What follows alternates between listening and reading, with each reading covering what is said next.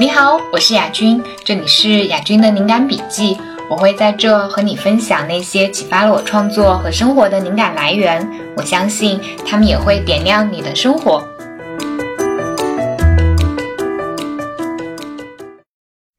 在今天播客的一开始，我想问你一个问题：你觉得那些童话作家、绘本作家，他们是为了谁去写童话、去画绘本呢？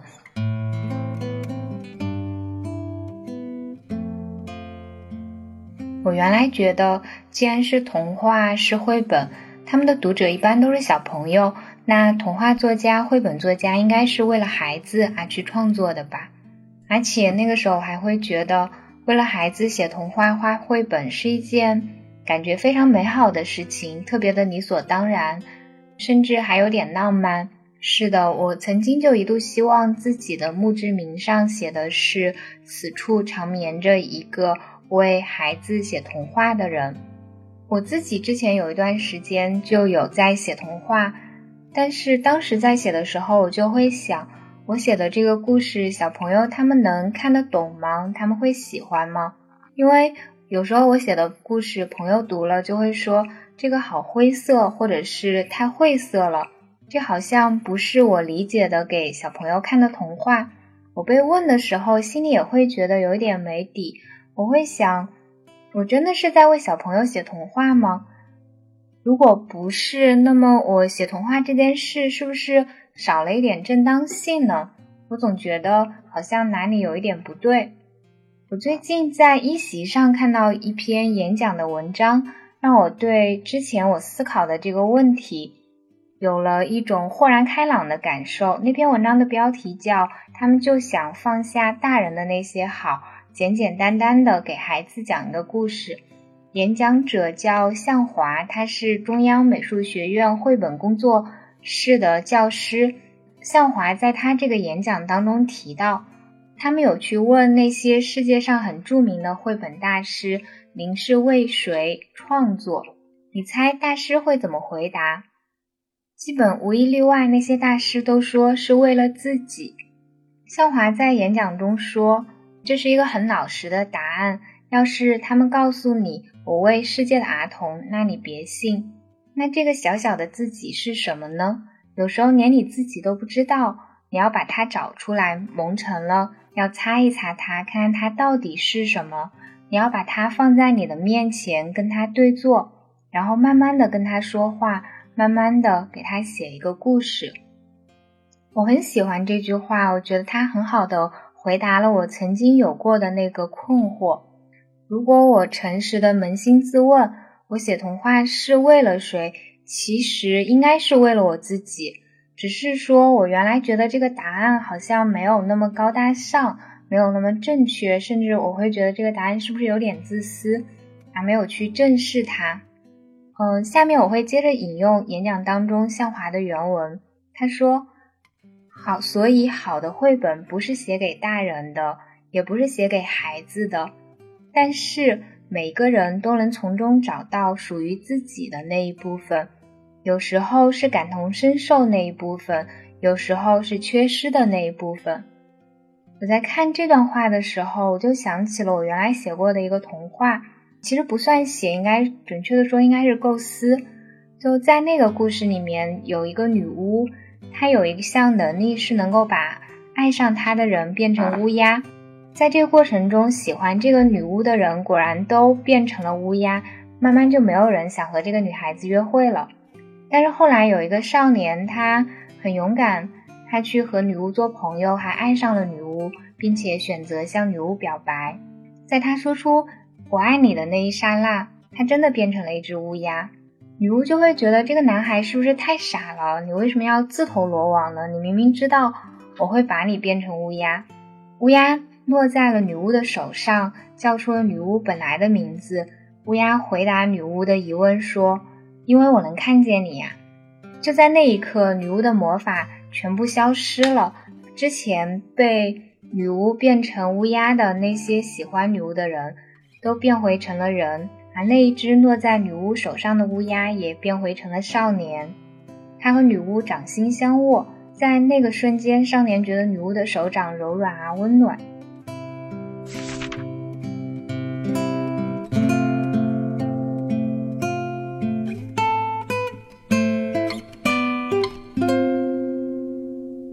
当时我为什么会想要去写这个故事呢？如果诚实的回到内心，可能是因为我内心一方面有对爱的恐惧，就像那个女巫一样，她没有办法接受别人对她的爱，她可能也觉得自己无法很好的去爱别人，她甚至可能会去伤害那些爱她的人。另一方面，我又像那个少年一样，会有对爱的信心，我相信敢于冒着风险去爱的人是能够获得爱的。如果你真的有足够的勇气，你是可以破除掉那些虚张声势的在爱情里面的防御的自我防御的一种机制的。所以，害怕爱的我和渴望爱的我这两个我，其实在我身上是同时并存的，它们构成了这样一个童话故事的内核。这个故事其实它是写给我自己的，我在这个故事里写下了我内心深处的恐惧和渴望。从这个意义上来说，我觉得创作可以说是一种自我暴露。这个过程同时可能也是一种自我疗愈，因为在你创作的那个世界里面，你是绝对的造物主，你是可以按照你的信念去讲述一个故事。如果你不喜欢某些发生在你身上的现实，你是可以去写一个故事，在你构建的这个故事里，你可以给。你的主人公安排一种全新的命运，全新的结局。我在之前的第一期播客当中也有说过，其实创作这件事情本身就会给我们以归属感，我们只能归属于那些被我们创造出来的东西。前段时间我和朋友聊天，就聊到了健身，就现在很多人他们想到身体健康，会知道要去健身。我觉得。如果要维持我们的心灵保持一种健康强韧的状态，创作是一种很好的途径。它就像健身类似，只是说健身它锻炼的是我们的身体，而创作它所磨练的其实是我们的思维。我们可以通过创作去对抗生活当中那些心碎和琐碎。在这个过程当中，我们的心智会得到锻炼，会变得更加的强韧。我们会获得一种更不容易被他人随意左右的力量。我们会获得对自我价值的确认。在这个过程当中，可能还会得到和他人的共鸣和呼应。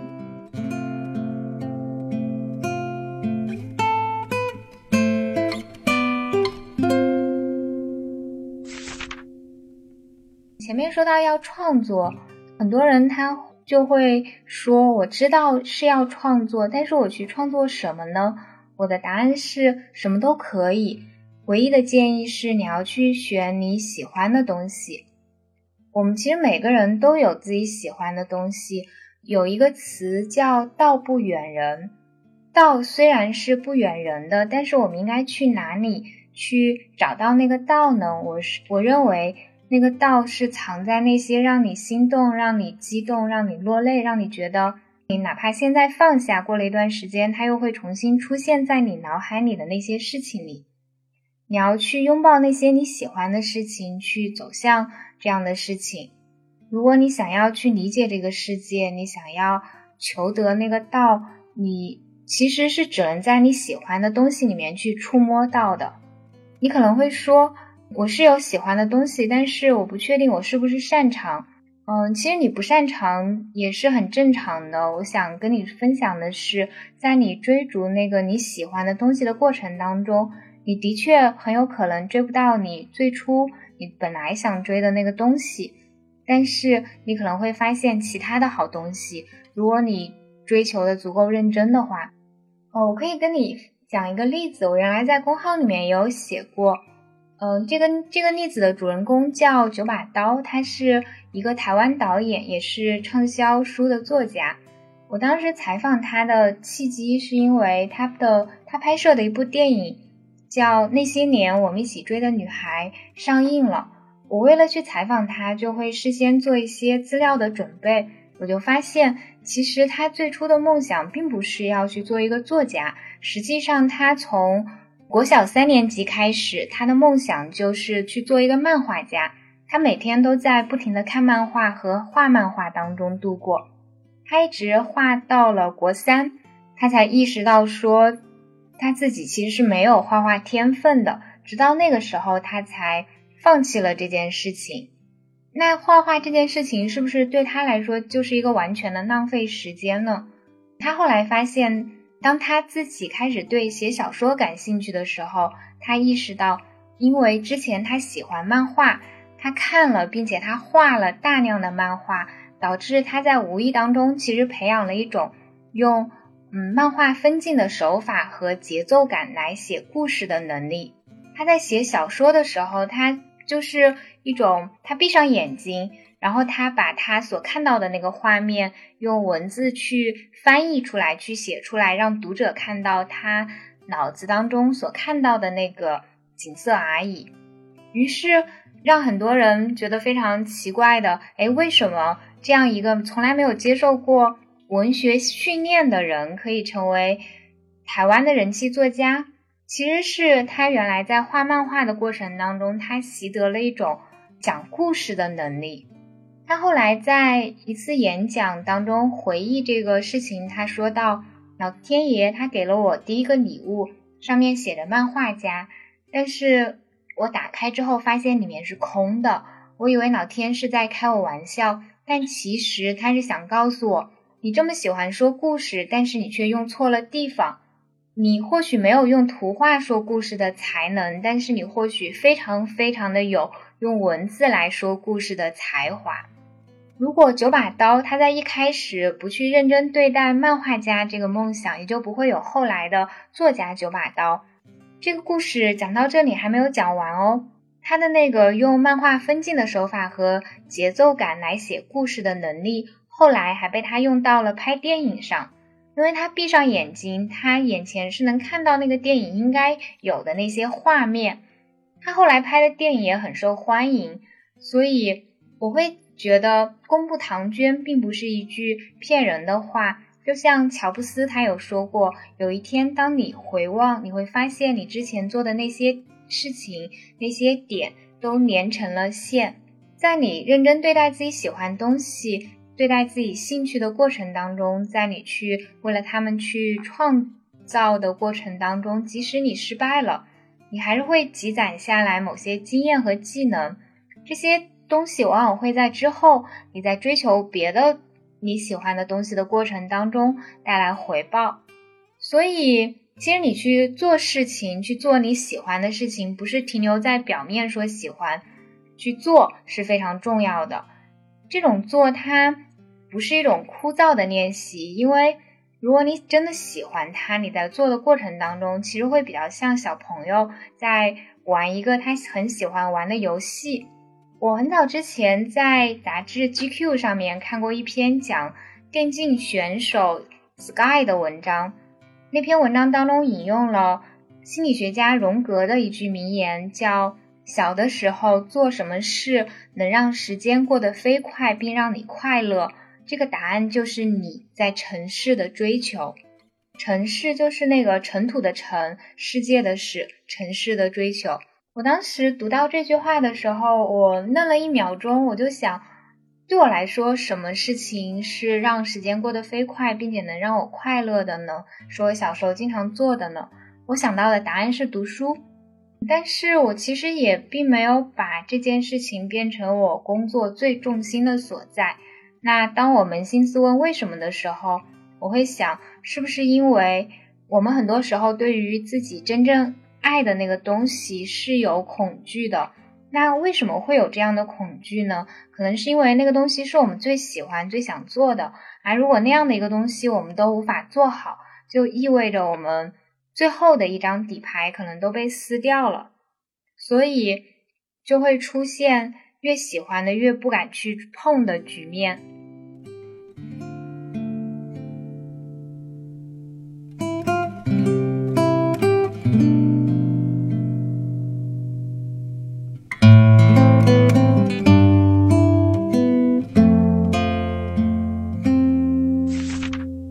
当我们因为恐惧把自己最喜欢做的事情做砸，而不去做那件最想做的事情的时候，我们往往就会在它的周围打转，然后去做一些没有那么喜欢也没有那么在乎的事情。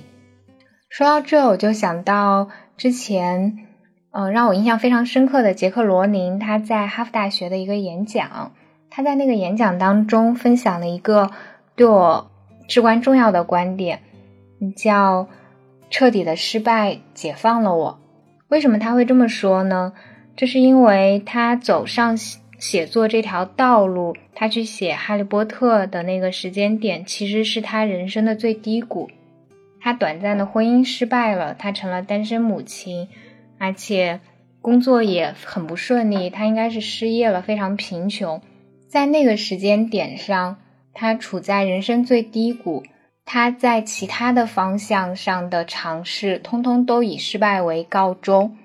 在那个时候，他其实处在一种败无可败的状态。他在演讲当中说，那些失败。让他把无关紧要的东西给剥离开了，他不再对自己假装我不是我自己。那些失败让他把自己所有的能量引领到了去完成他觉得唯一重要的工作。他甚至有想过说，如果他在别的方面真的能够获得成功，他可能就不会去做那件他真的想做的事情，他可能也不会有那个。觉得在一个真正属于他的领域去获得成功的那份决心，他可能不会敢于踏出那一步。但是因为他在其他方向的失败，反而释放了他的自由，反而解放了他。为什么？因为他最害怕、最恐惧的事情已经发生了，但是他还活着呀。他说：“我还有一台旧打字机和宏大的想法。”所以，人生的那个最低点就成了他重建他的生活的一个坚实的基础。所以后来，当我自己，包括当我身边的朋友遇到挫折的时候，我就会把这句话分享给他们：，就是当我们被命运之神拒绝的时候，有可能并不是命运之神他想要单纯的想要羞辱我们，可能他只是觉得。我们之前所做的那些选择，并不是我们内心深处真的渴望想要的东西。我们只是在用那些尝试去逃避，去做那些我们最想做的事情。说到这里，我想了一下，我现在在做的这个播客是不是我想做的事情呢？我的答案是肯定的，因为我觉得，如果我能够和这个世界上的其他人去分享那些对我有启发的思想和观念，我会觉得这是有意义的。就我一直希望能够因为我的存在，让其他人的生活开心一点点，快乐一点点。那怎么做到这一点呢？我觉得根本上是靠传播观念，因为我认为我们所处的世界其实是由我们的信念构成的。我们。选择相信什么，会去影响我们的行动，而我们的行动又会去参与塑造那些发生在我们身上的事情。如果我能够去传播那些我觉得好的观念，那么我就可能可以间接的影响这个世界上发生的事情。最后，我来总结一下我今天讲的内容。最开始的时候，我和大家聊了一下，我们是为谁创作这个问题。就我认为，我们其实是为自己创作，这是一个比较诚实的创作态度。在说完这个部分之后，我们聊了一下如何对待自己喜欢的事情。